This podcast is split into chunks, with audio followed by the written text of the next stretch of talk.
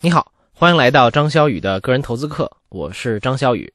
在之前的两节课里啊，我们先是搞清楚了构建投资组合的整体目标，然后呢，了解了我们可以使用各种资产的特性，搞清楚了食材之后呢，那么现在我们就可以学习一些经典菜谱了。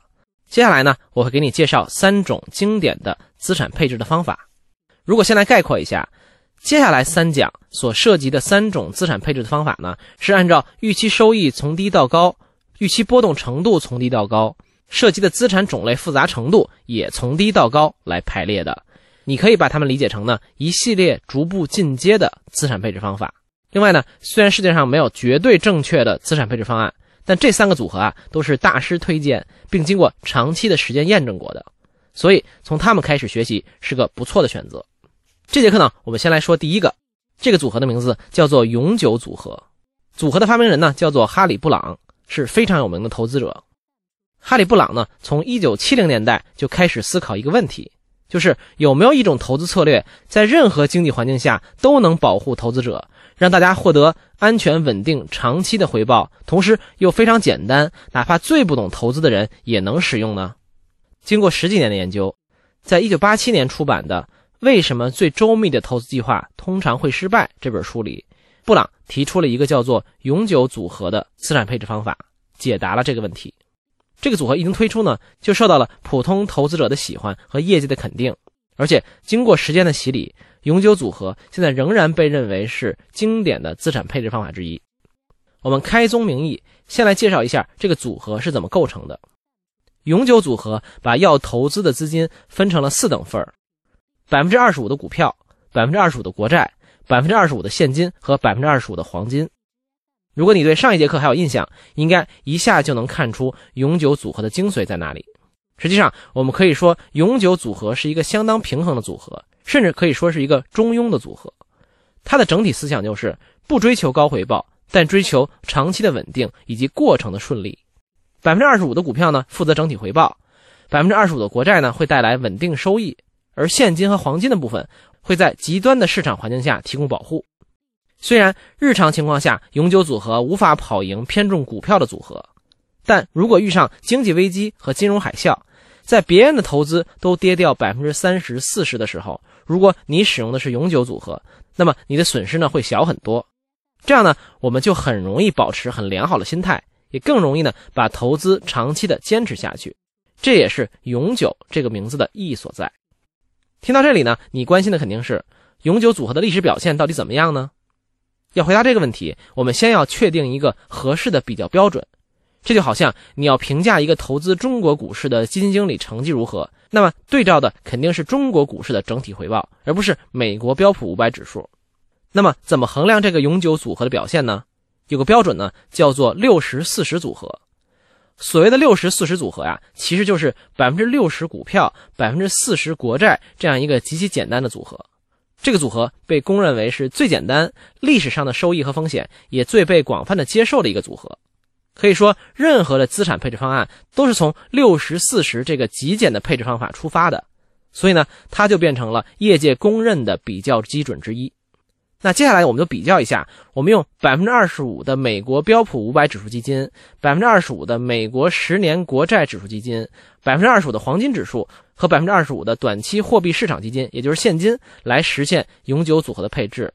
从一九七三年计算到二零一七年这四十五年的历史回报，那么得出的结果是怎么样的呢？永久组合的年化回报是百分之八点一五，最大回撤呢是百分之十二点四二。这个所谓的夏普比率呢，就是用组合的超额收益除以组合的波动程度。换句话说啊，就是投资者每承担一份风险，可以拿到多少的超额回报。所以呢，当然是数值越高越好了。而在相同的周期内，六十四十组合的指标是年化回报百分之九点七六，最大回撤百分之二十九点六九，夏普比率呢百分之零点五二。当然了，我们可以把组合直接拿来和股市比较一下。以标普五百指数为例，这组相关指标分别是年化回报百分之十点五二，最大回撤百分之五十点二一，夏普比率呢是零点四三。这里呢要特别注明一下，我们的数据来源呢是新全球资产配置的徐阳老师的测算，我进行了重复的核算，在这里呢，也感谢一下徐老师的数据。那具体的数据呢，如果你没听清，可以去文稿里面查看。根据这组比较啊，我们可以很明显的看出几个规律。第一，永久组合的长期回报百分之八点一五，的确跑输了六十四十组合的百分之九点七六。当然呢，也跑出了整个股市百分之十以上的回报。落后的幅度呢，基本在每年百分之一到二左右。第二呢，长期收益率的落后呢，换来的呢是过程的极大平稳。如果单纯投资股市，你要面临自己资产曾经腰斩跌到一半的可能性，哪怕是六十四十组合呢，最大回撤也有百分之三十。但是永久组合由于有现金和黄金的保护，最大回撤只有百分之十二左右。我相信这是大部分人都可以接受的。第三，不管是永久组合还是六十四十组合，都明显提高了投资的夏普比率。也就是投资者每承担一份风险，获得了更高的超额回报。也就是说，这个资产配置的确提高了我们投资的效率。现在呢，我们已经了解了永久组合的构成以及它的历史表现情况，相信肯定有同学已经跃跃欲试了。那么在操作前，你可能会遇到一个问题：我知道了永久组合在构成比例上是股票、国债、现金、黄金四等分，可具体到每一大类资产之下。我应该怎么选择具体的产品呢？现在我就来告诉你怎么来实现永久组合，把这张菜谱呢做成一道菜。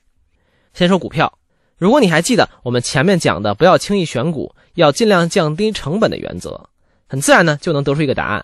我们应该用市面上能找到的正规可靠、低成本的股票指数基金来代表股票的部分。那么国内的大型基金公司呢，你可能相对比较熟悉。在这里呢，我推荐四家美国目前最大最可靠的基金公司，分别是安硕、先锋、道富和富达。他们提供的指数基金产品都非常全面，而且价格低廉。当我们进行一些海外配置的时候呢，可以优先选用。我在文稿里还列出了几个提供美国标普五百指数基金的产品和代码，有需要的同学呢可以去看看。那说到这儿呢，有些同学可能想问：股票部分我们只能买中国或者美国最常见的指数基金吗？有没有其他选择呢？当然是有的。实际上，我分享给你的这些方案呢，你都可以按照自己的偏好来进行调整。具体怎么调整呢？我们稍后再讲。这里呢，我们先把组合其他资产品类说完。债券比较简单，我们一般呢用美国或者中国的国债作为底层资产。由于有国家信用背书，这两种产品呢都是非常安全的。当然了，和股票一样，债券的种类呢也非常多。在具有专业知识的情况下，你也可以用其他的一些债券品种来充当这个部分的底层资产，但是呢，选择要非常谨慎。至于黄金啊，我们有两种操作手段，一种呢当然是买入实体的黄金，当然更方便的方法是买入和黄金挂钩的基金，像安硕的黄金基金 IAU、道富的黄金基金 GLD，还有瑞士黄金基金 SGOL 都是不错的选择。至于现金呢，处理方法是最简单的。如果在国内，我们可以放入活期存款，或者买入期限比较短，比如三至六个月的货币基金。而如果是外币呢，我们可以买入各大基金公司提供的美国三个月短期债券基金，或者国债货币市场基金。文稿里呢也有参考的代码，这些呢都是比较安全的放置现金的方法，而且可以让你在需要的时候随时取用。知道这些之后啊，理论上你就可以开始操作了。但我还是想跟你强调一点。我给你的方案呢，就像是一个锚。实际操作中呢，如果你学习了新的知识，有了新的想法，或者你对风险、收益有自己的需求，其实都可以进行调整。那么，我们都能在哪些地方进行调整呢？主要有三个方面。第一是具体成分的选择，比如在选择中国的股票指数基金的时候，有的人呢还希望加入香港恒生指数，甚至中概股指数，这些呢都是可以的，没有绝对的谁优谁劣。更多的呢是自己的判断和偏好，甚至有些专业人士啊比较喜欢加入行业型的指数基金，比如说医疗行业的指数基金、消费行业的指数基金等等。当然，前提是你得有专业级的判断。对于普通投资者而言呢，我还是最推荐成本低廉的、涵盖行业最广泛的指数基金。第二呢是地理位置的选择，之前在课程里我也介绍过。我们其实很难判断一段时间内哪些国家和地区的股市涨得最好，所以在投资的地理维度上保持多元分散也是有意义的。在课程中呢，我们常用中国和美国的产品来举例，因为呢这是我们相对最了解的两个国家。但如果你对其他国家有投资偏好，也可以加进自己的选择。比如说，很多基金经理喜欢投资所谓的新兴市场，因为这些地区的经济增长更快；或者有的人觉得，在漫长的增长停止之后呢，日本经济会迎来复苏，所以呢，他们愿意配置一些日经二二五指数基金。这些呢，也都是可以操作的，但前提是你愿意承担自己判断错误的后果。最后呢，你甚至还可以直接调整每类资产比例的大小，比如永久组合是股票、债券、黄金、现金四等分的一个中庸的组合。但如果你希望长期回报更高，同时呢愿意接受多一点的波动和回撤，那么呢自然就可以少投资一点国债和现金，比如呢把它们加起来的比例降到百分之三十，然后多放在股票上一些。当然，如果你更保守，多放债券和现金也是可以的。总之，你可以根据自己的需求进行调整。好了，这就是我们这一讲的内容了。我们来总结一下，哈里布朗提出的这个永久组合呢，构成是股票、国债、现金、黄金四等分。它的精髓呢，不在于追求高回报，而是长期的稳定和过程的顺利。第二，这个组合呢，不是绝对正确，只是一个框架，在投资的地域。资产大类下具体产品的选择，甚至各类资产的比例之上呢，你都可以根据自己的知识结构以及偏好来进行调整。好了，这一讲关于永久组合我们就讲到这里。下一讲呢，我们来讲一个新的资产配置方案——全天候组合。最后呢，还是留一道思考题给你：你觉得永久组合能够实现你的长期投资目标吗？你觉得自己还可以进行哪些调整呢？欢迎在文稿后面留言。OK，这就是这节课的主要内容。我们下一讲再见。